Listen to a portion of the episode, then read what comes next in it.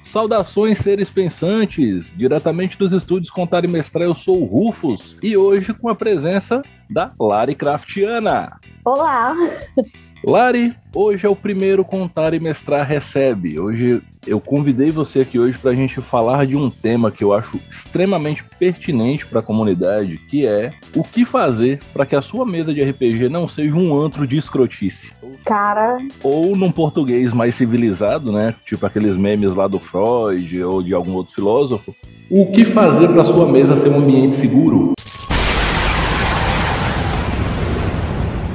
Olha, se a gente for pensar assim, de quesito de seguro, tem tanta coisa que a gente poderia fazer, né? Porque, assim, eu pelo menos tenho só uns 12 anos que eu jogo, né? Que eu joguei na minha primeira mesa era com 16 anos. E RPG é um ambiente muito masculinizado, né? A gente sabe que é muito menino, muitos homens e tal, poucas mulheres. Hoje em dia eu vejo uma diferença, né? As mulheres participando, mesas só com mulheres. E na época que eu participei, eu vi coisas que não podem ser desvistas, mas ficaram bem marcadas. Meu Deus, esse lance de ver as coisas que não podem ser desvistas eu acho que todo mundo já passou por umas coisas assim que fez refletir tipo, isso não precisava estar tá acontecendo nesse ambiente específico, não precisa acontecer na vida, mas num lugar onde, em teoria, as pessoas estão reunidas apenas para se divertir, é um pouco demais além da conta, sabe? É demais além do demais que já seria para qualquer outra situação.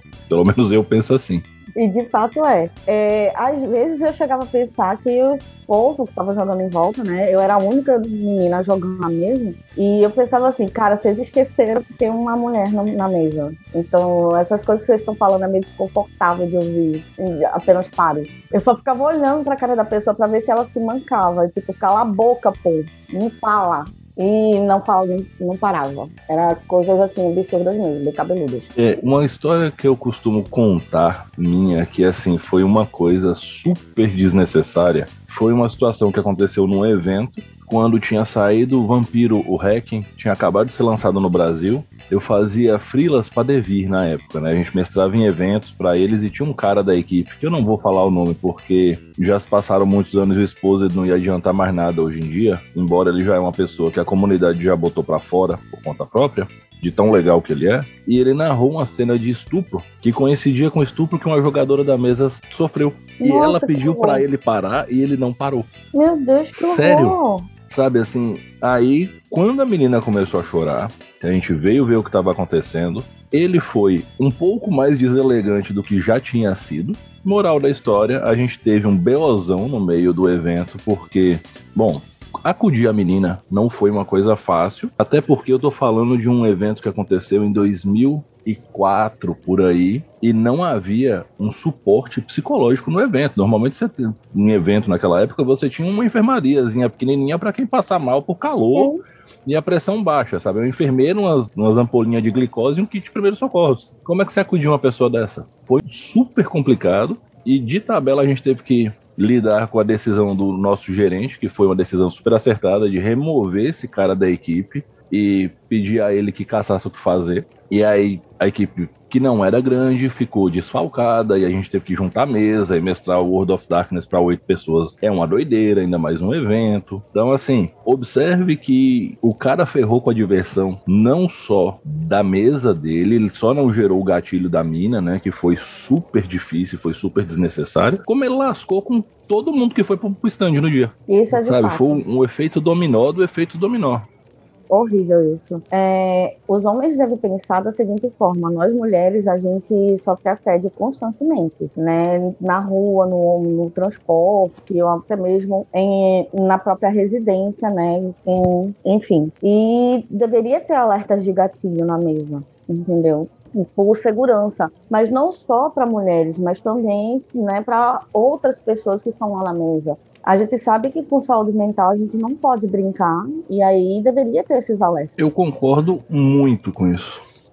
No meu caso mesmo, teve uma mesa que eu não quis participar, que foi uma mesa de um jogo meio gore, que eu esqueci o nome no momento, mas eu vou me lembrar. E pelas coisas que me explicaram que tinha no jogo, ia me dar bastante gatilho. E aí eu recusei né, de participar. Eu disse que eu não mestraria, que eu não participaria como jogadora, que para mim tem um certo limite e ali não vai né? Como um mestre, assim, que eu gosto muito de narrar jogos de terror, mas certas coisas eu não extrapolo o meu limite. Eu acho super justo. E assim, eu costumo falar muito, tudo quanto é lugar em que eu posso falar, da importância da sessão zero e dos acordos pré-jogo. Aquele formuláriozinho que o pessoal passa sabe? Esse tema para você, ele é ok de ser tratado em on, ele pode ser citado, como diz, por trás das cortinas ou deve ser evitado completamente. O range desse, uhum. desse questionário ele é imenso, porque assim, por um lado, você tem as coisas mentais. Você falou de gore. Eu não lido muito bem com gore também. Quem me conhece mais de perto sabe disso. Dá para lidar indiretamente, mas assim, cenas de tortura, mutilação, sabe, violência exacerbada, principalmente contra quem é vulnerável, é uma coisa que me incomoda num nível que eu não preciso disso na minha vida sabe? Uhum. Alguns outros temas Concordo. eu também evito. E assim é meu. Quem gosta, ah, cada um tem sua pira, né? Desde que você não vá fazer isso com outras pessoas por esporte, se vira aí. Eu costumo Verdade. dizer que eu, eu não discuto é... modelo de felicidade, sabe? Desde que sua felicidade não, não implique em você sair cometendo um monte de crime por aí, se vira. É, não, não vale gastar o primário nisso. Então, assim, eu já ouvi também coisas que ofenderia muito a galera do LGBTQIA, muito mesmo. Que eu disse assim, mano, essa pessoa ainda não evoluiu. Né, tipo, coisas, piadas que não caberia naquele momento. E tinha uma pessoa na mesa que era, entendeu? Que era. E, e eu só olhando pra pessoa, tipo, até onde você vai com essa palhaçada?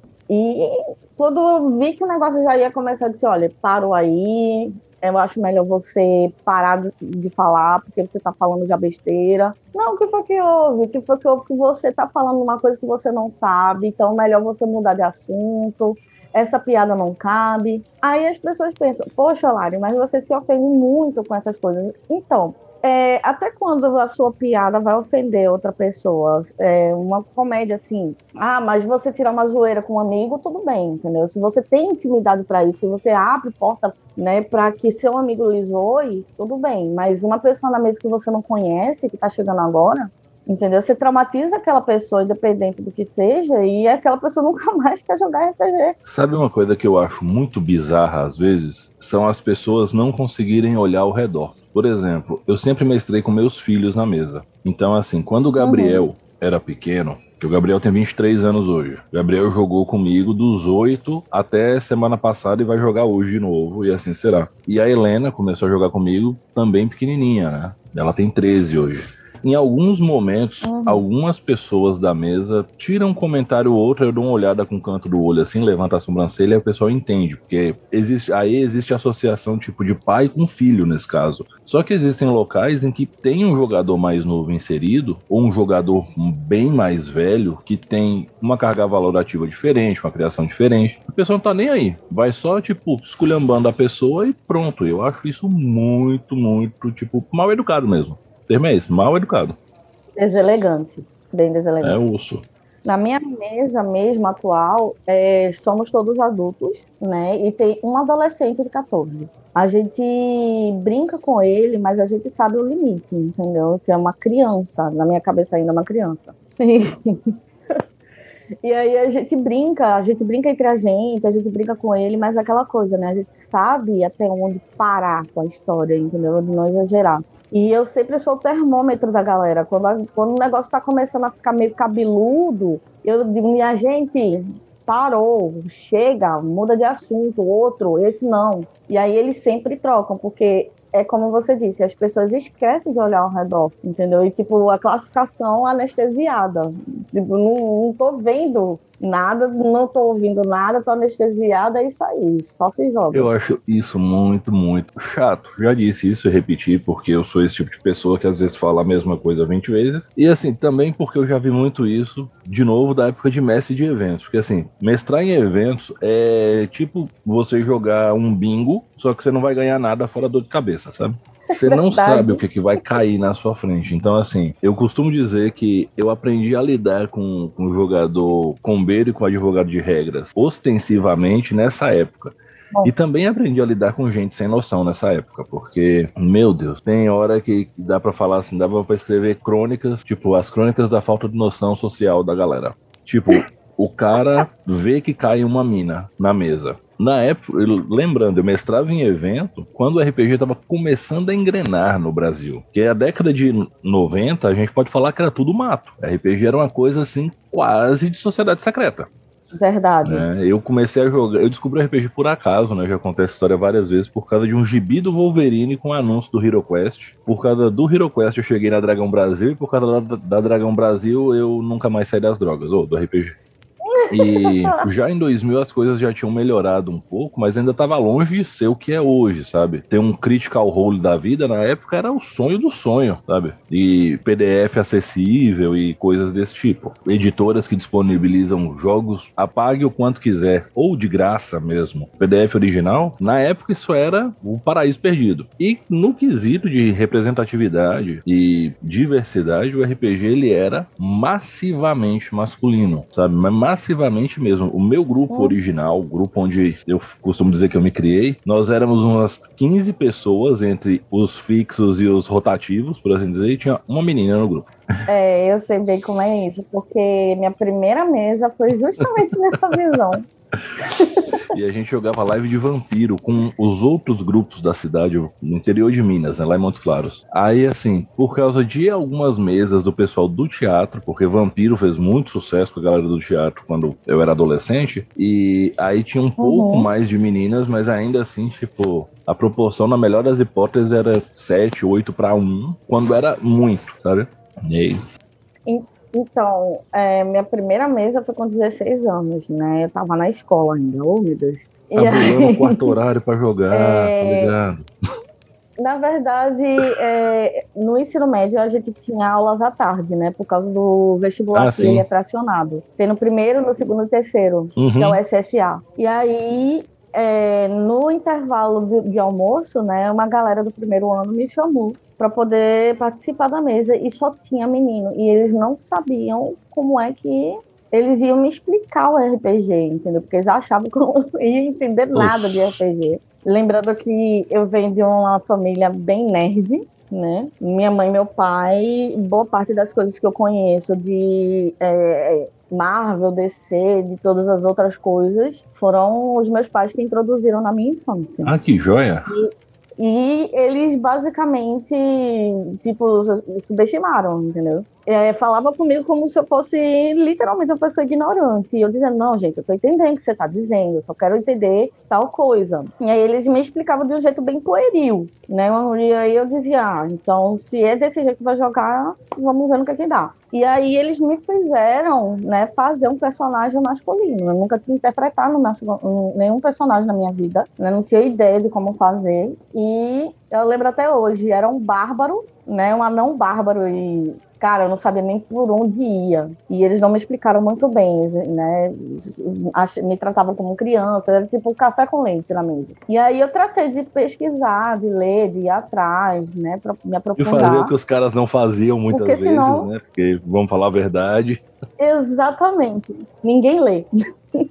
ninguém lê, ninguém lê. E aí eu comecei a entender melhor, né, é, a mecânica, que minha primeira mesa foi de D&D, tanto é que eu, eu me traumatizei por D&D por longos anos. Pra você ter ideia, eu só comecei a jogar D&D agora, com 29. Hum. Né? Então, é, traumatizou mesmo. Eu fico triste pelo seu trauma, mas também fico triste por você jogar D&D numa edição tão ruim quanto a quinta edição, mas isso é outro papo. Era horrível. Cara, eu, eu, o pessoal fala que eu dou hate na quinta edição, mas não é exatamente que eu dou hate, é porque eu já joguei, não dando carteirada aquele papo de nerd velho, mas dando carteirada naquele papo de nerd velho. Gente, eu jogo essa bodega desde o AD&D. Eu vi o negócio ter altos e baixos de várias formas e eu tô vendo um jogo mal feito na minha frente, mal feito em outros níveis e mal feito e caro. E tá todo mundo pagando e achando lindo, eu não tô entendendo mais nada. Mas esse é o torpor coletivo da nossa sociedade atual também, né? Então, só um reflexo. Uhum. Por isso que eu não abandono meu cutulo. Aí. Peyton nunca me traiu. Cleiton nunca me traiu. E aí o que acontece? É, essa mesa agora, o pessoal começou a conversar comigo e aí me deixou livre, né? Isso eu já tinha passado por mesa do Cthulhu, já tinha passado por Vampira Máscara, por é, Cyberpunk, até mesmo é, Violentina, vários sistemas eu já tinha passado. Violentina é muito bom. Eu sou apaixonada. é, e aí, é, eu vi vários sistemas, eu já tinha um costume, né? E ainda aquele trauma antigo de, pô, D&D. Hum. E aí, o mestre me deixou bastante à vontade de participar. E hoje em dia, aquele trauma foi embora. É aquela coisa. A primeira, a mesa zero é muito importante para a pessoa que está começando. Então, vai com calma. Vai com calma. Eu costumo dizer que na posição de mestre, que é onde eu me encontrei grande parte da minha vida, você precisa ter um, um conjunto de habilidades, você precisa desenvolver. Você não é obrigado a ser tudo isso quando você começa a mestrar. Principalmente quando você começa a mestrar muito novo. Mas você tem que aprender a medir o que que incomoda a galera, o que que não incomoda. Você precisa aprender a expor as suas suas ideias, pro pessoal entender o que que tá acontecendo, pro pessoal não pensar que tá jogando God of War, que é só sair apertando quadrado, quebrando caixa e matando monstro, que tem mais que isso no jogo. E você precisa aprender a arbitrar conflitos também, que é a parte mais difícil de você ser mestre, na minha opinião, é a parte social da coisa pessoas são, são complicadas por si. Isso eu digo por causa da minha profissão, né? Trabalhar com pessoas é delicado. Isso porque cada um é um universo. A gente nunca sabe o que passa na cabeça do coleguinha, né?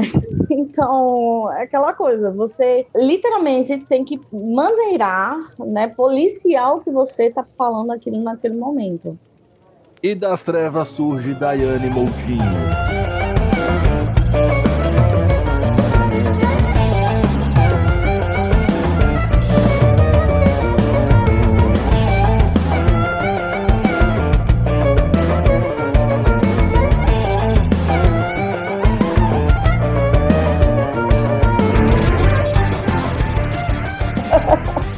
Oi, gente, e aí, como é que vocês estão?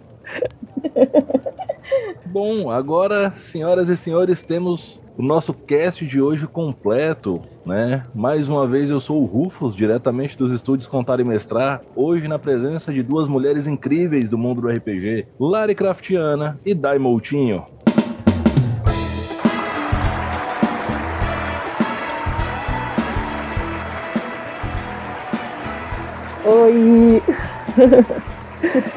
Adorei, incrível. A gente estava trocando uma ideia sobre as bizarrices que as pessoas fazem nas mesas e como isso é desnecessário em termos de respeito com as outras pessoas. Ou seja, como as pessoas são escrotas mesmo. A real é essa. Gente tava malhando o pessoal pesado aqui, falando o que, que a gente tenta fazer uhum. para que isso não aconteça. Porque uhum. a Lari mestra também.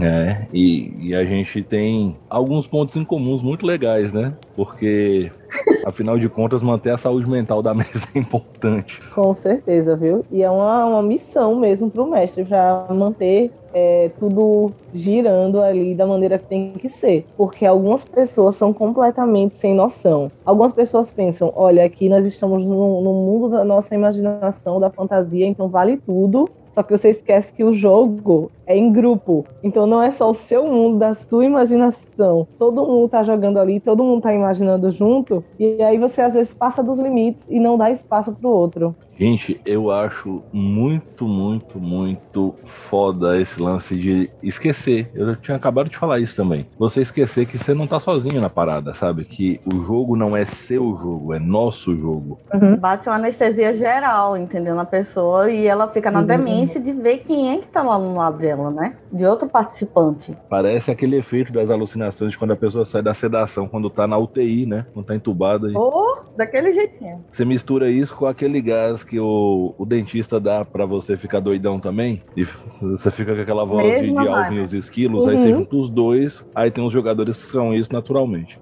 Verdade, verdade. É, pura. Já, que é assim que pega os dados. É que nem um assim. viciado, né? Uma pessoa quimicamente. Só que nesse caso aí, quando pega no dado, Me lembrei aquele também, é, a parte do, do Pernalonga, né? Que tem aquele que ele vai visitar um doutor e ele se transforma num monstro, né? É o jogador de RPG sem noção. Ele é, tá lá o jogador que é o Pernalonga, né? Normal. E aí o, aquele jogador tóxico que é o doutor que vira um monstro. Do nada, ele pega os dados e começa a se modificar. Uhum, é isso mesmo. É, é, incrível isso, né? É incrível como, às vezes, no jogo a pessoa se torna uma criatura completamente diferente e começa a perder a linha totalmente. E tudo é justificado com: ah, mas meu personagem é assim. Ah, mas isso é dentro do jogo. Ah, mas esse é um mundo de fantasia, então a gente pode fazer qualquer coisa. Tá, beleza. Só que... Sabe qual, quais são os argumentos que eu fico mais puto quando eu recebo pra falta de noção? Hum, nossa. Ranqueados. O primeiro é: ah, mas eu sou caótico. Ah, não. O segundo é Ah, mas eu tenho amnésia. Ai, Jesus. Ai, meu Deus. O terceiro é Ah, mas eu tô em fúria. Ai, meu Deus. E o quarto é todas as alternativas assim. Ai, Jesus, é isso. É por aí mesmo, é por aí mesmo. Eu acho que uma coisa que desde o começo, desde que eu comecei a jogar RPG, uma coisa que eu sinto muito na mesa é que todo mundo aqui tem que se divertir, porque a diversão Exatamente. vai depender do bem-estar de todos. Porque se tiver alguém na mesa que está olhando para o lado, assim, meio que, ah, não estou imerso nessa aventura. Ou se tiver alguém na mesa que está, porra, não aguento mais, o turno desse cara não acaba nunca, não vai ser divertido, velho. Não vai ser divertido, porque mesmo estando divertido para você, uma hora a coisa vai morrer. Uma hora a parada toda vai morrer, uhum. porque você precisa do grupo para dar certo, sabe? Não existe versos no RPG. Você não tá jogando contra aquela galera que tá na mesa com você. Você está jogando juntos. E é muito difícil para algumas pessoas. Eu é tenho uma problemática, né? Porque eu sou. Eu narro aventuras de terror, né? Eu gosto muito do mundo de Cthulhu, Vampira Máscara, né? Dark Age, essas coisas eu gosto um pouco. E quando tem uma, uma criatura dessa, uhum. uma benção dessa na minha mesa, eu sou tipo aquele mestre punitivo, entendeu? Se ele começa a querer degringolar com as coisas, eu vou lá e castigo ele. Ah, mas o meu personagem é assim. Ah, já que ele é assim, peraí que o Cthulhu vai lhe dar uma coisinha já já. Baixa a sanidade, mata o personagem e vai fazer nova ficha. Acabou. Pronto. É isso aí. Não sabe se comportar na mesa, vai ter que aprender, uhum. vai ter que ser educado. Eu preciso aprender ser assim. Vai pro canto pensar. Eu, bota a cadeirinha eu sou um mestre muito bonzinho. É, o Rufeira, você é um mestre muito bonzinho mesmo. Isso é bom para quem tá aprendendo, para quem tem noção. Mas pro jogador sem noção, é o fim do mundo. É. Uma coincidência, vocês duas são professoras. Ah, ela também ela, ela é professora? Você é uhum. é professora de quê? Eu sou. Sou professora de enfermagem, sou do nível técnico. Ai, que massa! Eu sou professora de física, aí é no nível do ensino médio. Ai, eu amo! Meu pai também é. Ai, que massa! Então, por isso que a gente já tem essa ideia punitiva, Rufira. Porque se a gente não for rápido na sala de oh, aula, se não for rápido, acabou. Você, você não sei, ah, é? Então, se agora as coisas são assim, então tá. Então agora também eu sou assim. Se não for rápido, o negócio sai do controle de uma maneira muito alucinante. É que eu acho que eu gastei meu estoque de, de sanha punitivista nesse tipo de situação durante os meus curtos dois meses e meio de professor de física lá em São Paulo. A famosa história que eu dei uma prova para cada pessoa na prática, porque eu dei uma prova de física térmica com todas as variáveis atreladas a dados pessoais das pessoas. Tipo, um objeto de largura igual a todos os dígitos do seu RG centímetros é exposto a uma temperatura igual a os três primeiros dígitos do seu CPF graus Fahrenheit e assim foi. Então, nossa, para corrigir deve ter dado um trabalho desgraçado. Eu só tinha uma turma, deu um trabalho horrível, mas a cara de desespero dos filhos de Deus foi ah, muito prazer. Bom. Lembrando que isso também foi numa época que é uma época um pouco anterior a hoje. Nós estamos falando de meados de 2004, 2005 também. E um detalhe, na época a gente podia fumar no corredor da escola e eu fumava. Eu dei a prova e saí da sala. Eu falei assim, que o, a, o argumento da turminha era, nós não precisamos de física, porque a turma toda vai tentar medicina na USP, vai tentar FUVEST para medicina, então é só não zerar. Pobres é. mortais que acham que não precisa de física. Ah, meu Deus, eu tenho uma, tenho uma péssima notícia para vocês, tá?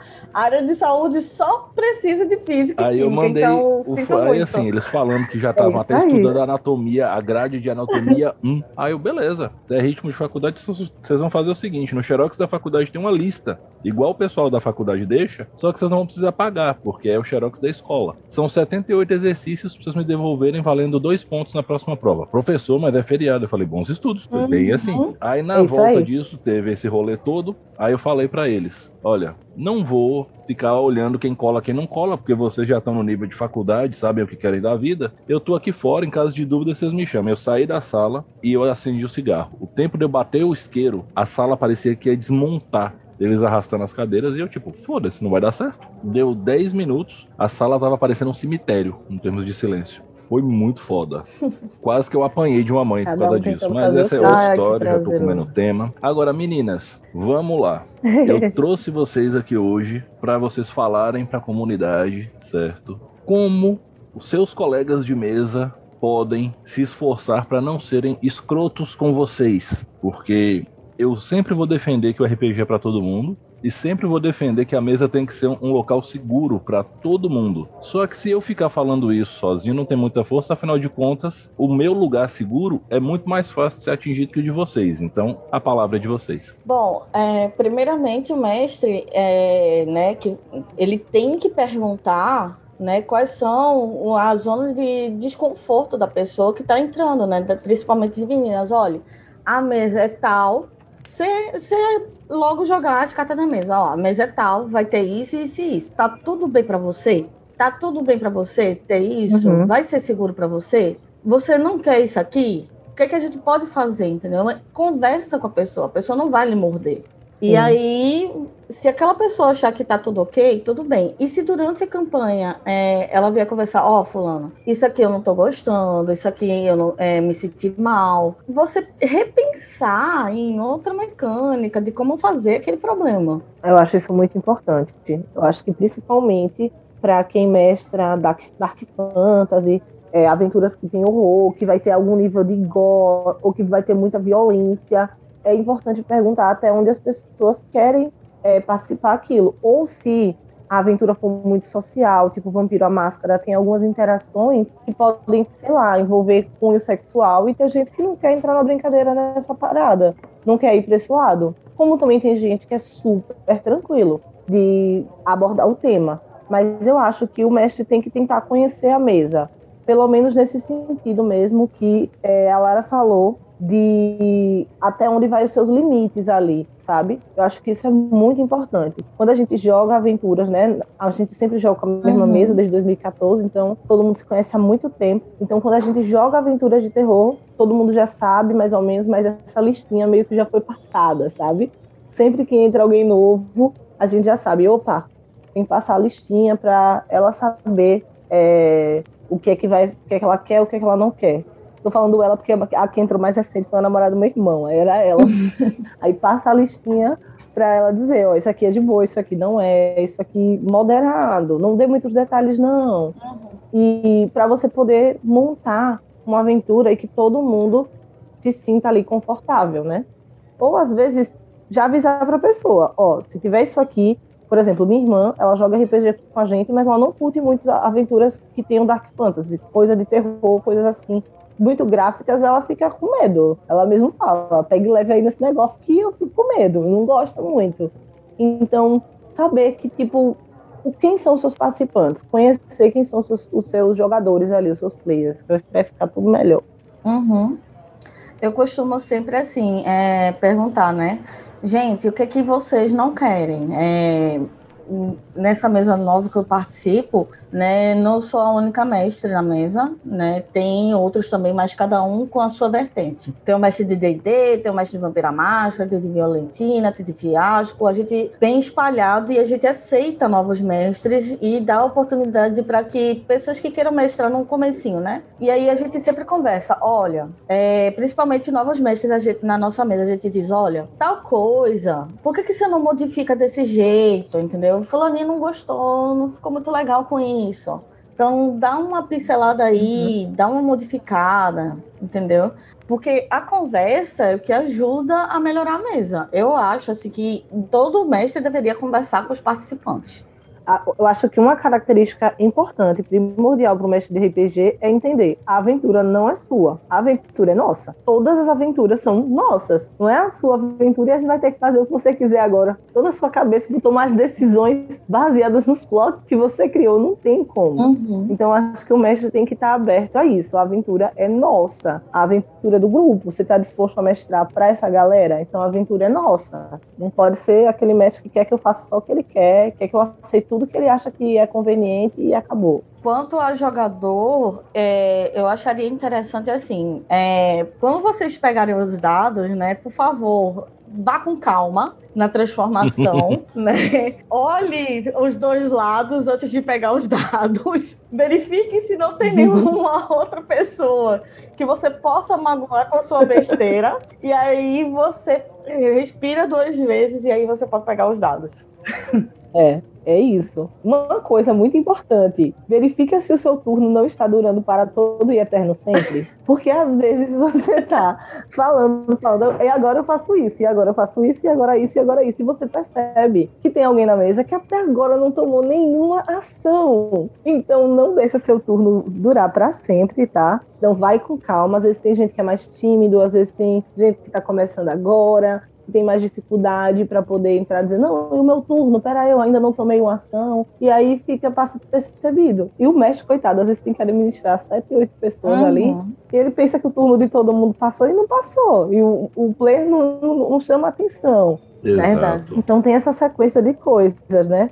Acho que para o jogador tem que ficar atento a isso. Seu turno não é eterno, né? E você está jogando com as outras pessoas. O RPG é um jogo em grupo, é gente. É coletivo. É em grupo, é a essência. É coletivo, é a essência do negócio. Já aconteceu de eu estar presente em mesas com muita gente. Você já viu, né, Dai? Juno contando as histórias da mesa da casa de Erma, né? Nossa, 20 pessoas na mesa, gente. Não dá. Meu Deus. E às vezes era assim, era tanta gente, era tão grande, que aí a pessoa do primeiro turno jogava, e à medida que ia rodando, a pessoa do primeiro turno jogava uma partida de Magic com a última pessoa da mesa. Porque dava tempo de jogar a partida toda até rodar para chegar nela. Doideira. Então o, o jogo ia acontecendo, a aventura de RPG, e nesse tempo a gente ainda ia treinando pros campeonatos de Magic ao mesmo tempo. Era o tempo otimizado ao extremo. Uhum.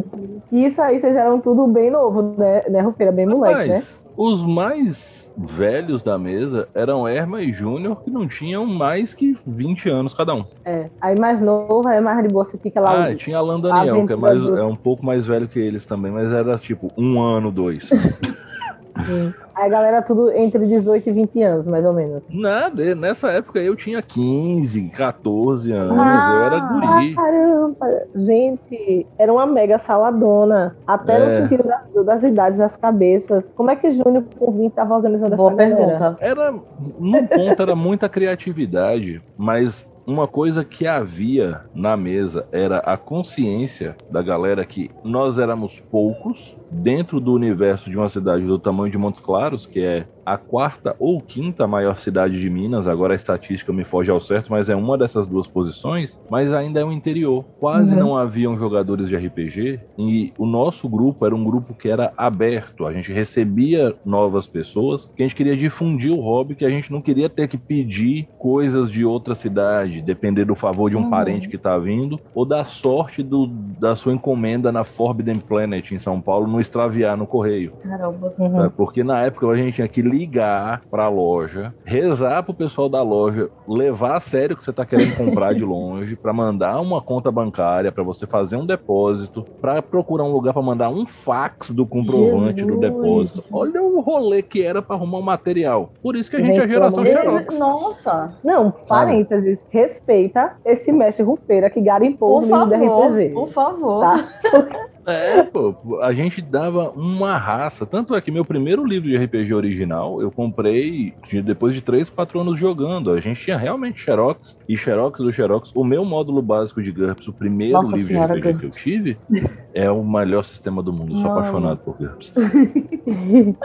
eu vou chamar você pra jogar uma mesa minha de GURPS depois e a gente tira esse trauma. Não tá vendo? Traumas de mesa, como eu tava contando anteriormente. Mais uma vez. Eu quero mestrar uma aventura de GURPS em. É, no universo de StarCraft. Uh, então, que luxo! É. Uh. E aí já temos uma conversa para uma futura stream assim que o correio entregar meu processador do meu computador novo.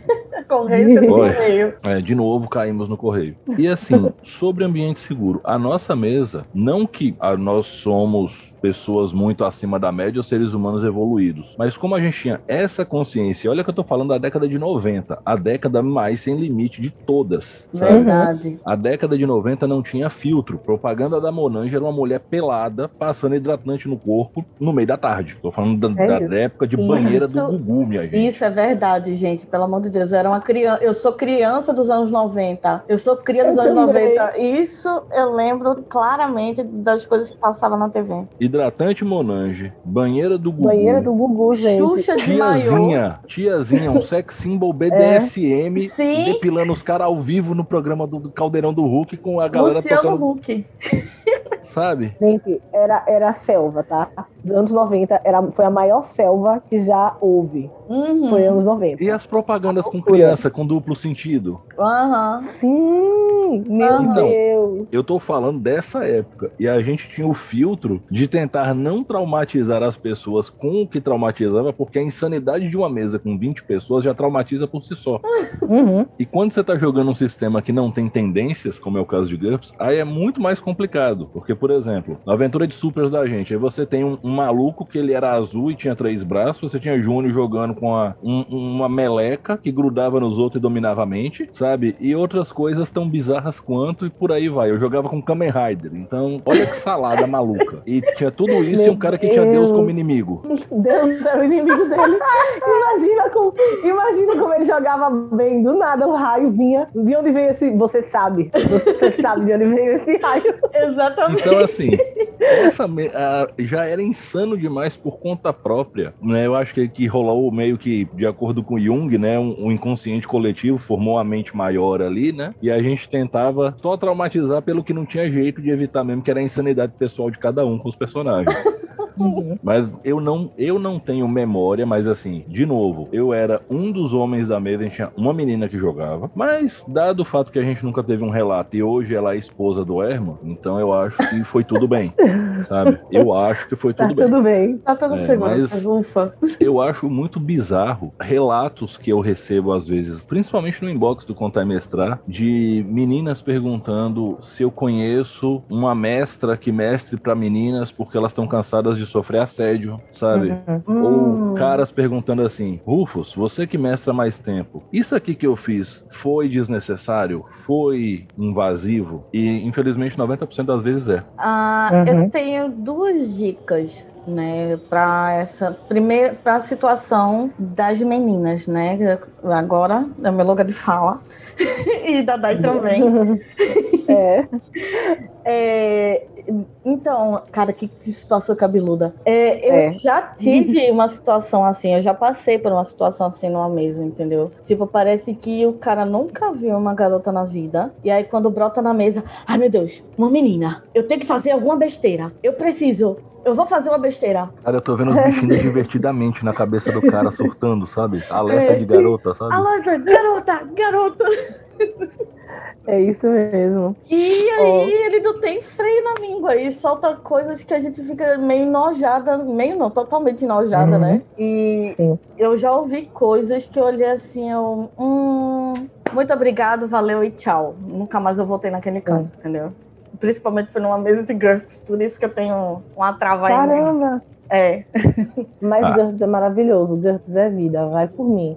É porque essa galera se traumatizou. Mas, assim, eu acho que tem, eu tenho duas dicas para dar. A primeira é não leve para fora da mesa as coisas que acontecem na mesa. Porque, às vezes, tem situações sociais, ou então tem meninas que, sei lá, do mesmo jeito que você, garoto, quer extravasar na mesa e ser o cara fortão, que joga o cabelo e, e a, a- a- a capa fica esvoaçante, você gasta Uhum. seus pontos ali para poder ficar bonitão e tal, e quer ser cara que quando chega nos lugares todo mundo sabe que ele é o mais forte, que ele é o mais poderoso. Nós meninas também temos o direito de querer ser a menina mais gata, linda e maravilhosa dentro do jogo, Uhum. e chamar atenção, e ser e ter a, a- a- um traço de luxúria e características, não sei o quê, não leva isso pra fora da mesa. Porque Por se do favor. mesmo jeito você tá criando sua, para sua historinha de fantasia ali, que você é o cara que mata todo mundo, matou 100 homens com a espada, que você sabe que não é a sua realidade, né? Então a menina também está criando uma parada ali que às vezes não é a realidade dela e ela não está te dando liberdade. Ela está dentro do jogo. É um Do personagem. tá. Personagem. Não leva isso pra fora do jogo. O que tá no jogo, tá. Fica no jogo, tá? Então isso é uma característica dela. Só pra vocês terem uma ideia, assim, ilustrando a Uhum. minha parte de parte dessa história toda como RPGista velho, isso é um BO tão antigo, mas tão antigo em termos de comunidade brasileira que em 98, 98 ou 99 na Dragão Brasil, saiu um compilado de dicas de mestre. A Dragão Brasil tinha uma seção chamada Dicas de Mestre, que costumava ser uma matéria de duas páginas sobre um tema específico. Aí tinha assim, 50 dicas de um vilão pensativo ou dicas do mestre Arsenal, que Tormenta tinha acabado de sair na época. E aí, no meio das dicas tinha assim: aquela elfa gostosa está dando mole para o seu personagem, mas isso não significa que a jogadora dela esteja dando Jesus. mole para você, seu mané. Exatamente. Exatamente. Exatamente. É um personagem e ela tá interpretando. É aquele negócio, né? Não é porque que eu sou legal com você que eu estou dando em cima de você. E às Eu vezes tô- faz todo sentido dentro da, da história, da narrativa, do jogo de vocês, mas não faz nenhum sentido em off. Então, por favor, pare. Não, eu não quero sair com você. Não, não quero ficar com você. Não, eu não tô querendo É um contato jogo. com você. É um jogo. Não misture as É coisas. bizarro. É, Eu é acho, fogo assim, isso. eu digo é bizarro por quê? Porque, de novo, a história do mestre de evento. Também já vi muita gente em eventos sem noção. Aí a mina vinha com cosplay de um personagem, ainda mais da época de que o Encontro Internacional de RPG existia. E era o único lugar onde as pessoas podiam fazer cosplay além do Anime Friends. E aí sempre tinha uma pessoa pra fazer um cosplay exagerado, como o cara que tinha uma Uhum. armadura do Darth Vader igual, ou uma menina que é como a maga de Slayers. Quem já assistiu Meu Slayer pai. sabe do que eu tô falando. Então, assim, aí Sim. essa menina e esse cara caíram na minha mesa. E aí não, não consegui mestrar porque metade da mesa tava olhando a armadura do cara e a outra metade tava olhando os peitos da menina. E foi super constrangedor. Falei, gente, aqui ó, D&D Gente. 3,5, acabou de sair, vamos? Juro. vamos jogar? Gente, gente, pelo amor de Deus. É, Pelo amor de é- Deus. É complicado. O cosplay é a mesma vibe, velho, do, do personagem da menina, entendeu? É um cosplay, ela tá interpretando, entendeu? Isso não dá o direito de você também tocar nela, não dá o direito de você, entendeu? Ser babaca com ela. É um personagem, seja Até gentil deu um com a pessoa trabalho que da está porra pra interpretando. fazer aquela fantasia, né? Então, assim, tem todo um rolê pra Sim, chegar até ali sim. também. Uhum. E tem todo um trampo, que muita gente acha que você vai ali na Le E você compra um cosplay daquele pronto por R$29,90. Ai, ai. Ai, que dó. É, é, pois é, é um, um puta trampo mesmo. E assim, assim, além de ser um trampo pra fazer, pra ter material, pra ficar bacana, você ainda tem que entrar naquele personagem, porque os cosplays que ficam mais bacana são quando a pessoa tá realmente interpretando ali. E aí você entra no personagem e o cara começa a te desrespeitar. É é. muito triste, gente. É muito triste. A comunidade, ela não é muito gentil com a gente, tá? Não outra mesmo. coisa importante, outra coisa importante de lembrar é que a gente já está calejado de situações que acontecem no nosso dia a dia, então meio que a gente já vem com o pé atrás. Por exemplo, eu comecei a jogar RPG em 2014 e aí é, eu jogava na mesa normalmente, né, com todo mundo. Eu o meu namorado na época jogava comigo e tudo. Só que aí caiu uma desvantagem para mim quando a gente é, rolou as desvantagens aleatórias no GURPS. E aí eu peguei a desvantagem luxúria. Nossa, Tata Ruferaí, que não vai me deixar mentir.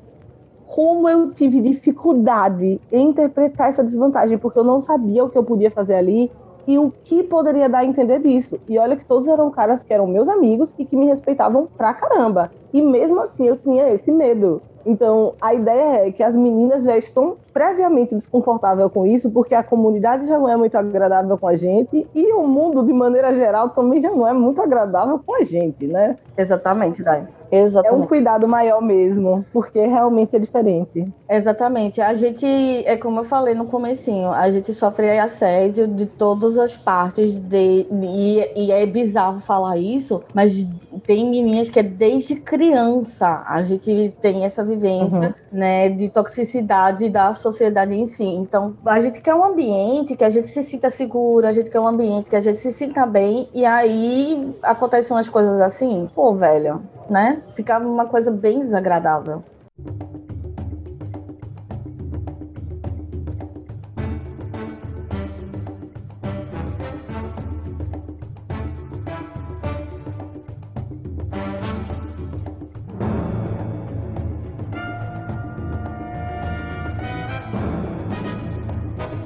Um outro relato que eu trago, pegando essa história de gente tóxica sem noção, é um relato relativo ao meu casamento anterior. A gente jogava numa mesa e o mestre dava em cima da minha ex-esposa na minha frente. Era bizarro.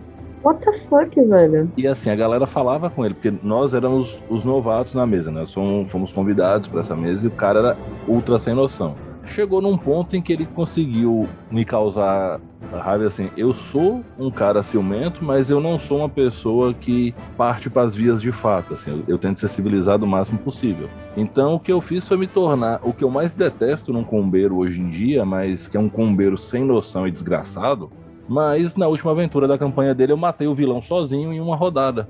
Um combo absurdo que o Sol D&D 3,5 poderia uhum. fazer, mas porque não havia muito, muito diálogo e muita forma de expressar, porque ele não entendia que as pessoas não estavam felizes e nem estavam confortáveis com o excesso de babaquice dele. Meu então, Deus. eu fui lá e explodi o vilão dele, que ele tanto amava, em uma rodada, e o pessoal ficou tipo, caralho, você é brabo. Eu falei, não sou brabo, eu sou um combeiro, é diferente. Mas... então, uma coisa que eu imagino que possa acontecer, eu quero perguntar para vocês, é o mestre já que ele é o dono do, daquele universo, porque tem alguns mestres que pensam dessa forma, ele passar da linha nesse caso aí. Eu acho que, tipo, no seu caso, Rufeira, ele pensava, tá, eu sou o mestre, então eu vou fazer umas paradas aqui porque eu sou o mestre. Se ele reclamar qualquer coisa, eu vou dizer, não, não tô dando em cima dela, não, é porque eu sou o mestre e a gente tá criando situações do, da roleplay. Então, vocês já passaram por suas situações com mestres assim? Eu já vi gente negociar é, posto na camarilha pra live de vampiro por favor sexual. Nossa! Não tô brincando, já vi. Que horror! Tipo assim, ah, você quer ser ancião do clã toreador? Beleza, o motel eu pago. Meu Deus. Ai, meu Deus. Quer ser. Ah, meu Deus. Na época que a galera fazia live, é, é roqueira a gente fez, é, mas só que essas histórias eu soube depois que era do pessoal que era um pouco mais velho e de outro grupo. Meu grupo não era adepto dessas práticas, não. Vinha de um uhum. grupo, um terceiro grupo que fazia parte, porque o nosso organizador de live soube disso depois, inclusive, e tiveram as implicações bem hardcore para algumas pessoas disso aí, porque teve situação, inclusive, envolvendo aliciamento de menores na época. Caramba. Ah, minha gente, que é. pesado. É... Exatamente. Porque o povo é sem vale noção. lembrar que isso, que as pessoas elas, elas encontram, quando elas querem fazer uma coisa errada, elas encontram oportunidade em qualquer lugar. Então, o mais muitas bizarro vezes... é que elas uhum. encontram pessoas que concordam com elas fazerem coisas erradas para cobertarem. Sim, isso aí é. Ai, gente, isso aí é o que meu coração fica partido. Como diz minha mãe, né? Eu sou a defensora Não. dos frascos e comprimidos. Mas quando eu, quando eu vejo alguma coisa errada, tipo, ai, não é com você, e daí que não é comigo, gente? Tem uma coisa horrível acontecendo, entendeu? Eu sou paladina da vida real. Tem uma coisa horrível acontecendo aqui, eu não vou ficar calada. Então é isso que você falou, é muito uhum. foda, Rupeira. É tipo, ah, ele encontrava pessoas que ficavam ok com isso acontecendo também. Que bad. Porque hum, eu acredito, certo? E isso eu já estou fazendo uma abstração de raciocínio porque na minha cabeça isso não faz sentido nenhum e eu não pretendo entender isso em momento nenhum da minha vida. Né? Que é o seguinte: algumas pessoas apoiavam esse, isso porque queriam chegar no ponto de conseguir fazer isso. Uhum. Era tipo Meu escolinha, Deus. sabe? É bizarro. Monstruosidade, né? Exato. né? Monstruosidade. E assim, eu já vi relatos também de da época de evento, de mestre que se insinuava para mina para facilitar, entre aspas, para ela, para depois catar um telefone ou sair com ela, uhum. sabe? Utilizando do jogo, eu acho que assim, você paquerar uma pessoa na mesa quando você descobriu que aquilo é real é uma coisa. Uhum. Mais de uma uhum. vez em mesas minhas rolaram casais. Mas Sim. outra coisa é você forçar a barra, principalmente quando você tá numa posição de poder. Porque quem senta na cabeceira da mesa, como normalmente é aonde o mestre fica no presencial, né? Você tá numa posição, uhum. aspas, de poder. E você tem que usar Sim. isso de uma forma positiva. O mestre ele é responsável por fazer todo mundo se divertir. Ele não tá ali para extravasar só as coisas dele e pegar toda a inabilidade social dele e transformar isso numa forma de mitigar sua inabilidade social para com romances, por assim dizer. É, eu é, fico assim meio chateada com esses relatos, né? Porque, é, como eu já disse, eu vim, venho de uma família que ela é berço nerd, né? Meus pais, eles me ensinaram muita coisa. E eu participo, assim, vou para evento há muito tempo. Muito tempo mesmo. Evento de anime, evento que seja lá o que for. Eu gosto muito de ir. Muito mesmo. E eu já presenciei histórias assim, eu já é, ouvi histórias assim, toda vez me dá aquela, aquele gosto amargo na boca, né? Aquela tristeza profunda, porque, cara, é uma coisa que deveria deixar a pessoa feliz, que deveria deixar a pessoa confortável, porque é um hobby, é um hobby, é uma atividade que vai trazer uma coisa positiva para aquela pessoa. E aí você utiliza isso para uma maldade, é uma coisa muito descarada de fazer. É muito mau caratismo, muito mau caratismo. E não é só da, da comunidade do RPG, não. Né? Vamos falar a verdade que o mundo nerd, em geral, geral, é bem chatinho nisso. E são essas posturas que, que fazem é, a base dos argumentos, tipo, como saiu semana passada, Death Note corrompe nossas crianças. As histórias Sim. dos irmãos Green para criança que saiu na Netflix é para destruir a família tradicional brasileira. Ou como eu recebi o Jornal da Universal é. em, em 2000 e pouco, parece que foi endereçado, sabe? Senta que lá vem a história. Tô eu passando pro ponto de ônibus, a mulher me entregou, aí eu abro a manchete. Dungeons and Dragons, a obra de Satanás em sua casa. Velho. Ai, eu lembro disso. Velho, que loucura. E isso foi um dos delírios coletivos mais bizarros que um envolve RPG. Meu Deus do céu. eu não sei como que as pessoas conseguem ser tão bizarras. E o pior é que tem uma pessoa idiota que tem a ideia, uma pessoa mais idiota ainda que diz: achei ótimo, vamos publicar. E um monte de pessoa idiota que lê e diz: é, é a obra de Satanás. Sabe o que é mais bizarro? Tem a história do assassinato de 2001. Eu morava eu lembro em Ouro disso. eu lembro disso.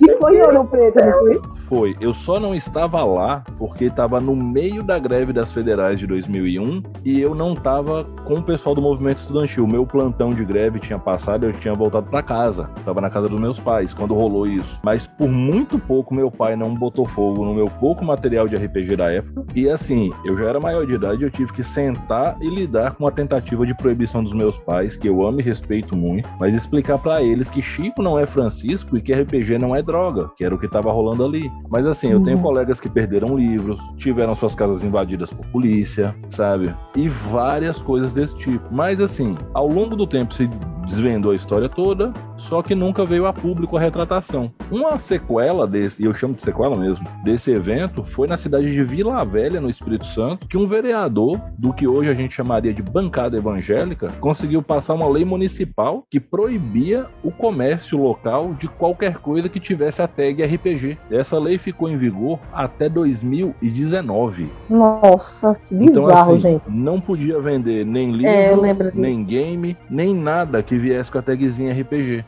sabe? Mega bizarro. Tiveram tentativas de criminalizar o RPG no Brasil na época. Inclusive, na época, se formou uma, uma OCIP, né, uma organização da sociedade civil, para evitar que isso acontecesse, que era um grupo de advogados que jogavam RPG. Mas, assim, a comunidade precisou se mobilizar muito, porque esse negócio foi muito grande. Basta lembrar, como o Júnior bem lembra, né? O dia que isso aconteceu, o Jornal Nacional abriu com a Fátima Bernardes falando assim: RPG, o jogo da morte. Nossa. Simples assim. É, eu sou muito grata, eu sou muito grata pelos meus pais nunca pensarem dessa forma, né? Porque eles sempre liam, né? Tentavam ler, entender as coisas, muitas palestras dizendo que anime é coisa do, do diabo. Eu já tô até acostumada nisso, porque além da família nerd, eu, a minha família toda é cristã. Uhum. E aí, palestras de pastores dizendo que é, ah, tal anime é do satanás, ah, não sei o quê. Existe uma coisa chamada classificação indicativa. Se você está deixando seu filho ver determinada coisa, que você vê que claramente não é para a idade dele, a falha não é do anime que está passando, é sua. Plenamente né? Se aquilo ali tem coisas mais pesadas, por exemplo, como o anime mesmo de. Uh, como é? A Castlevania. Sim. Como Castlevania mesmo, né? Velho, você não vai botar para uma criança de 10 anos ver Castlevania. Ela não vai entender. Não é indicativo não vai entender, entendeu? Então, aquele negócio, cadê o, papel, o seu papel de pai e mãe de estar tá lá filtrando o que seus filhos veem? Eu tive muita sorte de meu pai e minha mãe introduzir certas coisas na minha vida, com, de acordo com a minha classificação de idade e do meu entendimento sobre as coisas que acontecem no mundo. Eu acho né? Aquele acompanhamento. A mesma coisa com RPG. A mesma coisa com RPG. Minha mãe sempre se preocupou com aquilo que eu estava jogando. Então, é, meu pai também. Sempre sentaram e conversaram comigo. Então, eu acho que é super válido isso também da família participar. Eu já falei que a, a, minha filha joga com a gente na mesa, né? E eu considero que a mesa é ok para ela, né? A Dai é uma jogadora da minha mesa, sabe do que eu tô falando. E vez por outra, quando a Helena se interessa por algo que eu não assisti ainda e que eu sei que um dos amigos próximos em quem eu confio assistiu, eu sempre recorro, porque eu sei que vão me dar opiniões sinceras. Igual eu perguntei a Dai sobre Round 6 e Alice in the Borderlands, que Helena acessa muita coisa pelo TikTok, como toda criança hoje em dia. Aí ela vê os memes e as coisas que o pessoal faz, ela, nossa, que massa, pai, posso assistir? Eu, não, nunca vou assistir nada. Você falou, não se preocupe não, a idade vai chegar um dia, aí você vai ser maior de tudo. Aí chega. Uhum. É. Porque aquele negócio de maturidade, entendeu? É, você não tem ainda maturidade para entender aquilo, né? E, aqui, e querendo ou não, o Round Six e Alice in Borderlands para uma criança, né? Uma, uma pessoa mais jovem, que não tem aquela classificação, ela não vai entender aquilo ali muito bem. E pode ser, às vezes, bem traumatizante uhum. para ela.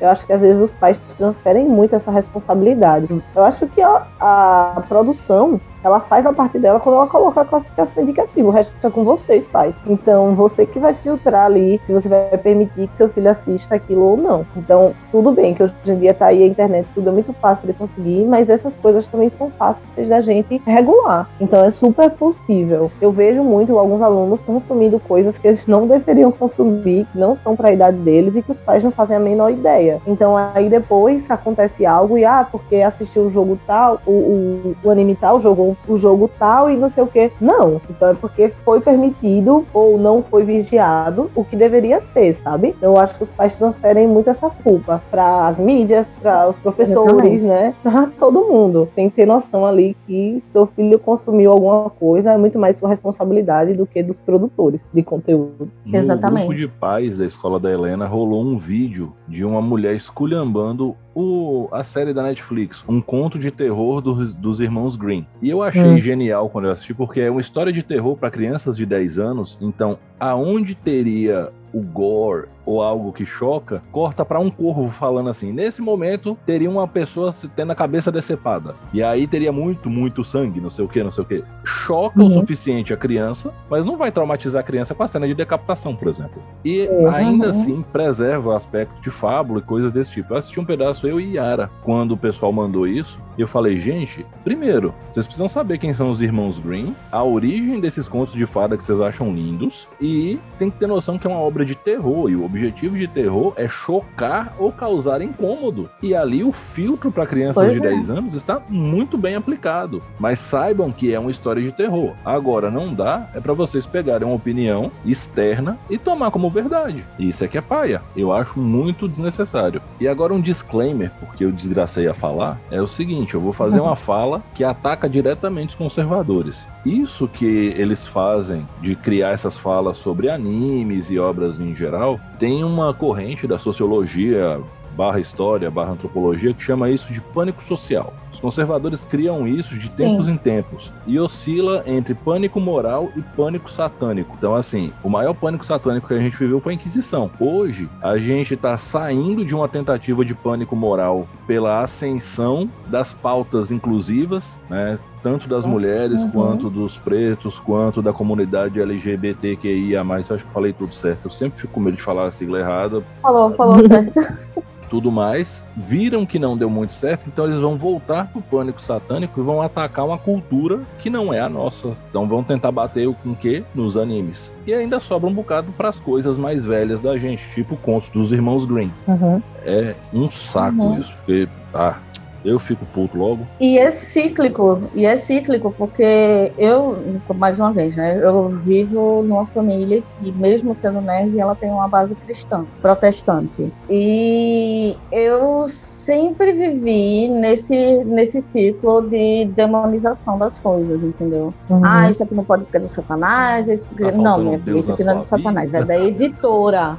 Isso aqui é da editora fulana de tal. Isso aqui não é de Satanás. Satanás não tem nem editora. Então, é, minha, minha família, graças ao bom e poderoso pai, é, eles sempre leram muito, né? Vem da família de professor, que tiveram professores, né? Minha mãe e meu pai são. E eles leem muito aquilo, né? Sempre procuram entender o que está acontecendo para poder ver, ó, isso aqui, até hoje, né? Já sou adulta, eu me sustento, essas coisas, mas eles sempre vêm, ó, isso aqui, o que, que você tá achando? Eu não acho tão legal, entendeu? Porque é aquilo, a família participa, né? entendeu? Se você deixa seu filho alheio, né? Ah, meu filho diz que tá jogando RPG, uma chamada, aí aparece, sei lá o que, um demônio de, de, eh, de olhos vermelhos, e ele diz eu ataco o demônio, eu não quero que meu filho mais jogue isso. Primeiro, você não sabe do que se trata, né? Você não tem conhecimento daquilo, é óbvio que você vai ter medo, né? As pessoas têm medo daquilo que é diferente, daquilo que é estranho a elas Uhum. Né? Então, falta de conhecimento é, da população, que é enorme em muitos aspectos de muita coisa do mundo nerd, é, é o que mais facilita a disseminação de certos boatos, né? Eu acho que esse é o ponto, a desinformação, sabe? Procurem se informar, várias fontes, várias maneiras diferentes. Leiam um pouquinho o, o- um livro de RPG, dê uma olhada, só pra você ver que é um jogo, que não tem problema nenhum, antes de tirar conclusões precipitadas. Uma coisa que muita gente não sabe é que hoje, no, no início dos livros de RPG mais novos, tem umas caixinhas falando sobre o que é o jogo, do que se trata e do que não se trata aquele jogo, sabe? Uhum. Controles de paz, né? Exatamente. é Basicamente. tão fácil você encontrar isso. O Pathfinder segunda edição tem bem claro lá o que que é, em todo um, um tópico de leitura sobre. Até no Uhum. Vampiro, quinta edição, nós temos. Aliás, Vampiro foi maravilhoso. né? Eu até postei esses dias o print da paginazinha lá, falando sobre a relação de vampiro e o fascismo. Não sei se vocês chegaram a ver. Ah, eu vi, Mas você eu sabe achei maravilhoso. aconteceu aquilo, né? Maravilhoso. Sei. Infelizmente. Sei. Porque Oh, sei. quando saiu o primeiro playtest da quinta edição de Vampiro, teve uma série de ataques nos Estados Unidos e usaram o manifesto do Clã Hum. Bruhá para fundamentar os ataques contra mulheres, negros, gays e imigrantes. Nossa, Meu isso é sério, gente. Real, foi no final de É? 2016. Real. E quando a White Wolf começou a trabalhar a quinta edição de Vampiro, isso estava no alfa fechado, era para um grupo muito restrito. Esse material vazou, caiu num Forchan da vida e caiu eu num grupo disso. extremista. Quase que a White Wolf fecha por Lembro causa disso. disso. pô. Foi um rolê muito pesado isso aí. Muito, muito pesado. Aí a White Wolf pegou pesado na, na fala abertamente. Então, a galera, quando quer fazer uma coisa, ela, ela só tá procurando o meio, gente. Ela só tá procurando o meio. A intenção já estava lá, certo? E para chegar a um fim, ele procura um meio, pode ser qualquer meio. E aí, às vezes, eles escolhem o RPG como escolhem outros meios que existam para poder chegar até as pessoas, infelizmente. Infelizmente. é, na minha mesa mesmo, né, voltando aí para para a parte de menor de idade, tem adolescentes, né? É, então, não só na minha, né? Porque eu falo no meu grupo de RPG, é, tem adolescente. E quando eu narro né? Quando eles não estão presentes e o resto é tudo adulto, eu posso, né? Pesar um pouco a mão aí nas coisas que vão aparecer né? Mas com um adolescente é sempre maneira um pouco aí. Vale também do, do mestre e do pessoal que está do lado, né? Ter a consciência de que tem um menor de idade, que certas coisas não cabem ali também e não fazer, de jeito nenhum. É, não tinha, é uma nenhuma ainda, eu tinha noção, é, a já não. Dai. Ih, É, foi foi abduzida. Mas, como ela dizia, só completando essa parte que eu sei, é, ela vai falar sobre nossas aventuras de Uhum. Halloween, quer ver? E não sou eu que mestre. Por mais que eu seja um mestre ok, mas eu não sou um bom mestre de terror. Embora esses dias eu escrevi um negócio sobre Little Fears e quando eu terminei de escrever, eu fiquei com medo do que eu escrevi. É porque você é muito fofes, Rufeira.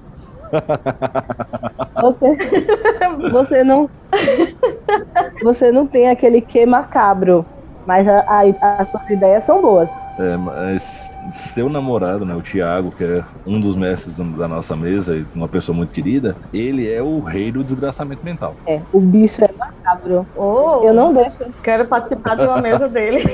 com certeza. Ó, ele tava escrevendo uma história e ele tava em casa e a gente tava fazendo cal pra conversar tal, porque ele tava na casa dele e eu na minha. Aí ele, ah, deixa eu te contar a última parte da história que eu escrevi. Quando ele começou a ler, eu fiz, não, não, pare, pare. Hoje já tá de noite, tá tudo apagado aqui. Eu não quero ouvir mais, não. Aí ele, não, amor, por favor, eu preciso da sua opinião. Minha opinião é que tá ótimo, porque eu tô num cagaço aqui tão grande, meu amigo, que eu não quero nem ouvir o resto. Então, Para por aí. daí.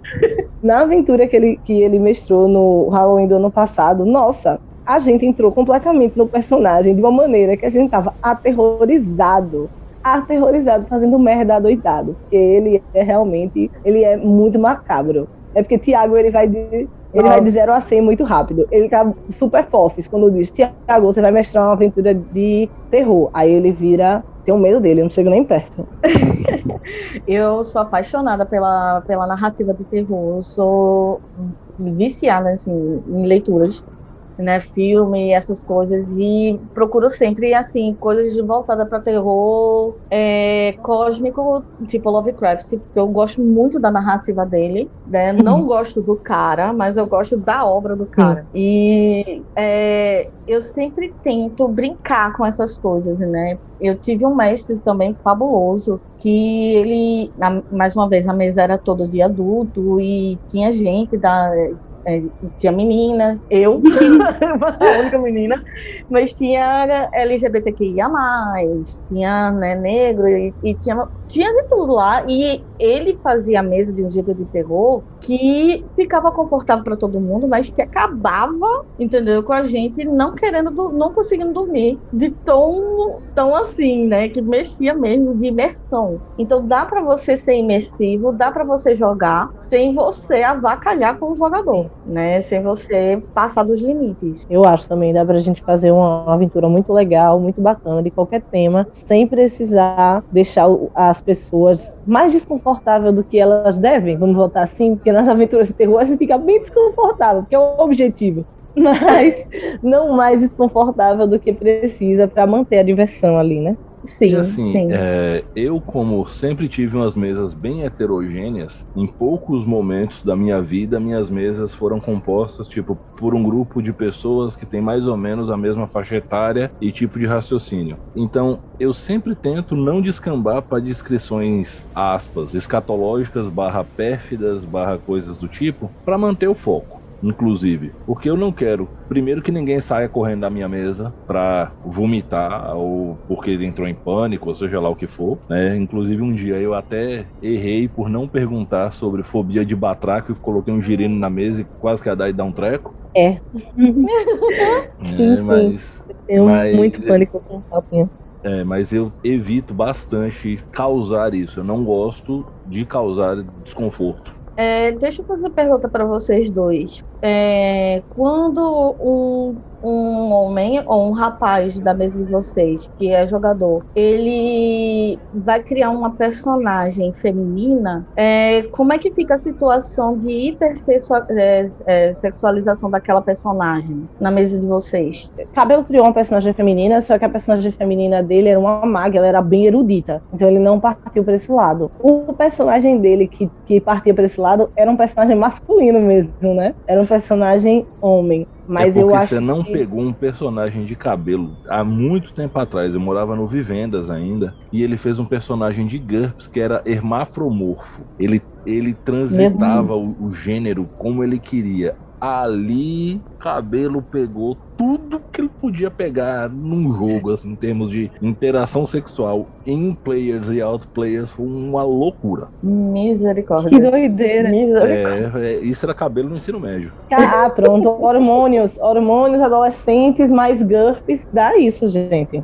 Tem todas as Bom, possibilidades. Eu vou contar pra? Dai sobre a minha personagem feminina que jogou junto com ela. Dai, como é que era a Tesla? Então, a Tesla, eu achava ela super. Sabe aquela pessoa que. aquela menina alegrinha que vai falar com todo mundo? Entendeu? Que é super animada e que gostava de lutar. Mas não tinha muito essa questão sexual. Teve uma personagem de, de Tiago também. Só que a personagem dele era uma Bárbara. E ela tinha uma questão com a maternidade, mas ele também não levou para esse lado sexual. Esse personagem era Uhum. foda. Uma personagem feminina que partiu para o descambamento sexual maluco foi justamente na aventura do Thiago, que foi a personagem de Andrés, mas tinha um contexto, Uhum. porque ela é uma ex-prostituta. Uhum. É. A personagem dele era uma ex-prostituta, mas agora ela era médica, né? Um negócio assim. Exatamente. Afonso Ela tinha Damasio feito- custeou o curso de medicina dela. Afonso. Damasio é o maior desgraçado que existe. Desgraçamento mental das nossas aventuras. Sempre que a gente cita ele, alguém tem que dizer: Nossa, ele é muito desgraçado, esse cara. é que nem o Klaus. Ai, ai. Vai ter Klaus em breve de novo. Nossa, vou matar aquele desgraçado. Quer dizer, a gente já matou ele várias vezes. O negócio é ele continuar morto, né? Exatamente. O BO é exatamente esse.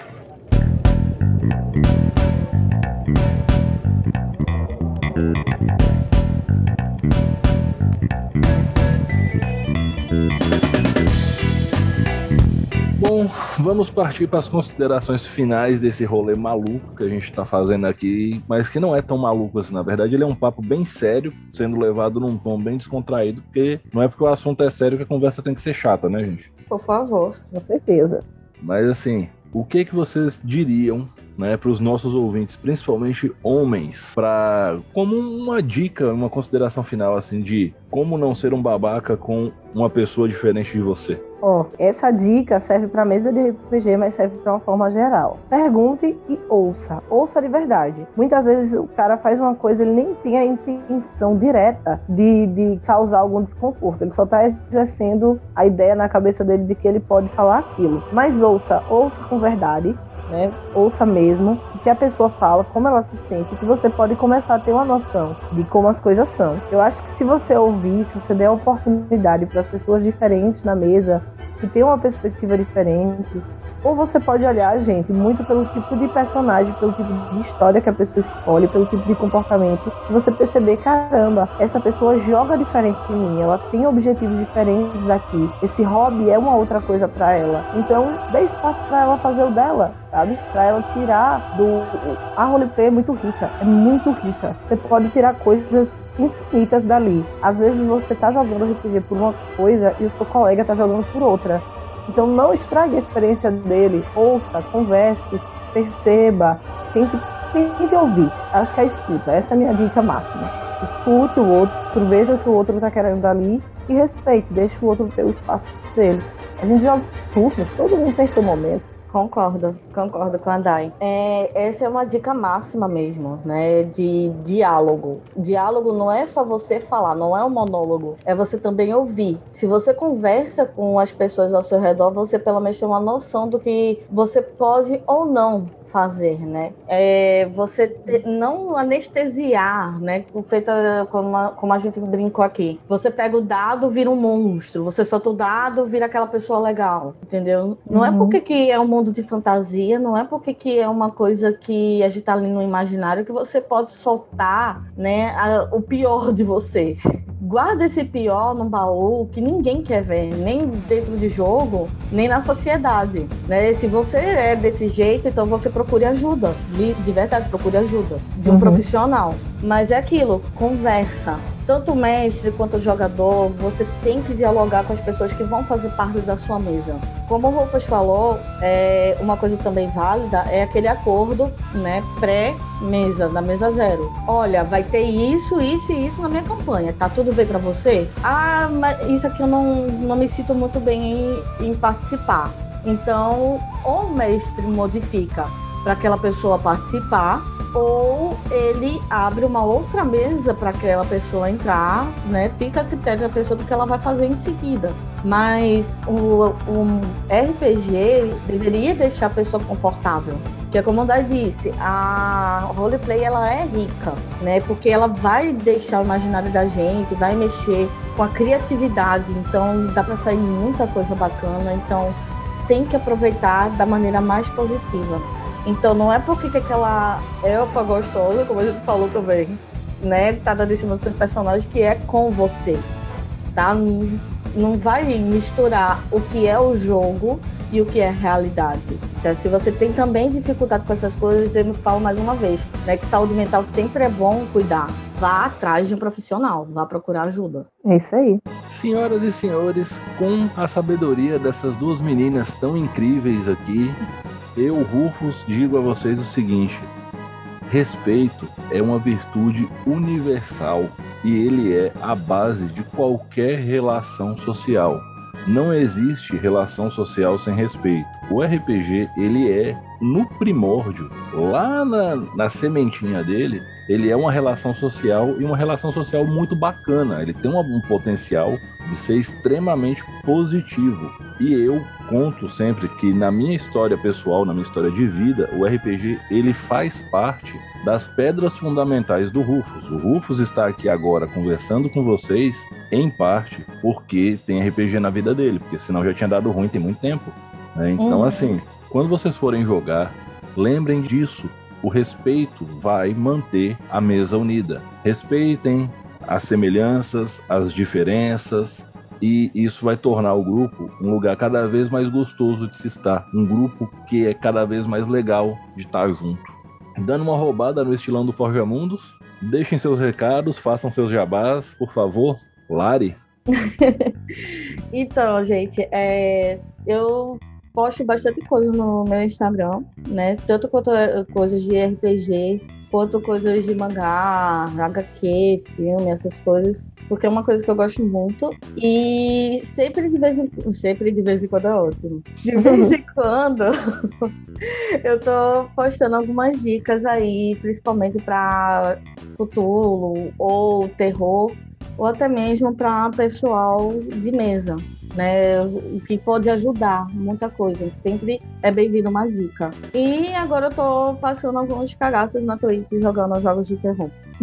Ai, que massa. Quais são as redes pra gente seguir? É meu Instagram, que é o Laricraftiana, e na Twitch é o barra Laricraftiana. Massa. Vou seguir tudo. Daiane Montinho, Montinho o que, Rafa? é, eu falando, isso é a Dai da outra linha do tempo, tenha cuidado. É verdade, é verdade. então, voltando para daí dessa linha do tempo, Rufeira, galera, me sigam no arroba Dai underline Moutinho. Eu posto muita dica lá de série, de filme, de livro, de HQ, das coisas que eu tô fazendo. Vou dividindo lá em minha rotina louca de professora, barra universitária, barra podcaster. E sigam a gente lá no arroba Forjamundos. Eu tô por lá, a Rufeira tá por lá. Tem episódio é, toda terça e toda sexta. Pode contar com o Rufeira toda sexta, comigo lá e com o Thiago toda terça.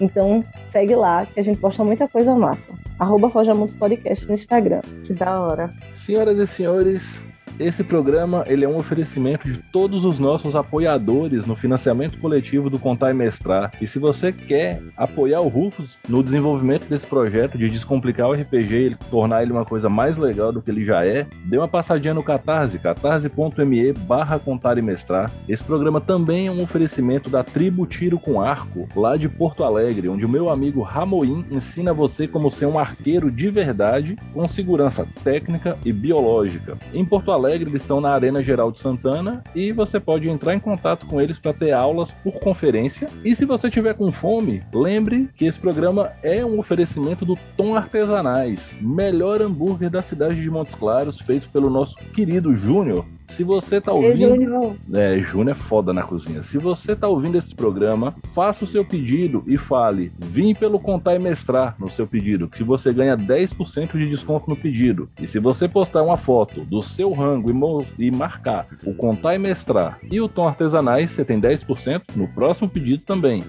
E como eu sempre digo no final, galerinha, respeitem-se, divirtam-se, dividam o lanche. Eu acredito no fundo do coração que a pandemia tá acabando, mas mesmo assim, continuem usando a máscara, o álcool gel, mantenham o distanciamento social sempre que possível, não deixem de se vacinar. A Lari é profissional de saúde, tá aqui, não me deixa mentir. Vacina é importante, não é, Lari? Ou se é, ou se é. Já tomei minhas duas doses. Eu tomei Janssen, eu que também... foi uma só.